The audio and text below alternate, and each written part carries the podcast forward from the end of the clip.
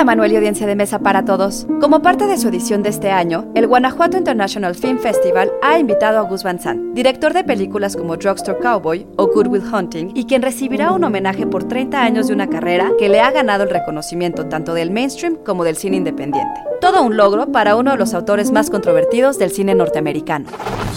Institute.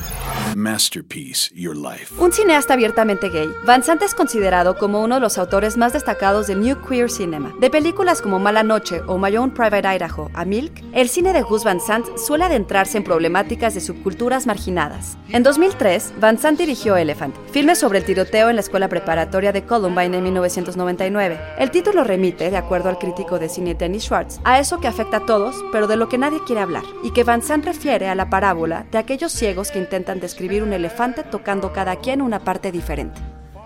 Si bien cintas como Even Cowgirls Get the Blues, adaptación de la novela homónima de Tom Robbins, o su controvertido remake de Psycho resultaron fiascos comerciales y de crítica, Gus Van Sant continuaría ganándose el reconocimiento del público y la crítica con cintas como Finding Forrester o Paranoid Park.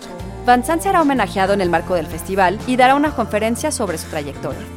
Idea original de Francisco Amaya y guion de Antonio Camarillo. Soy Ana Goyenechea y nos escuchamos en la próxima cápsula SAE.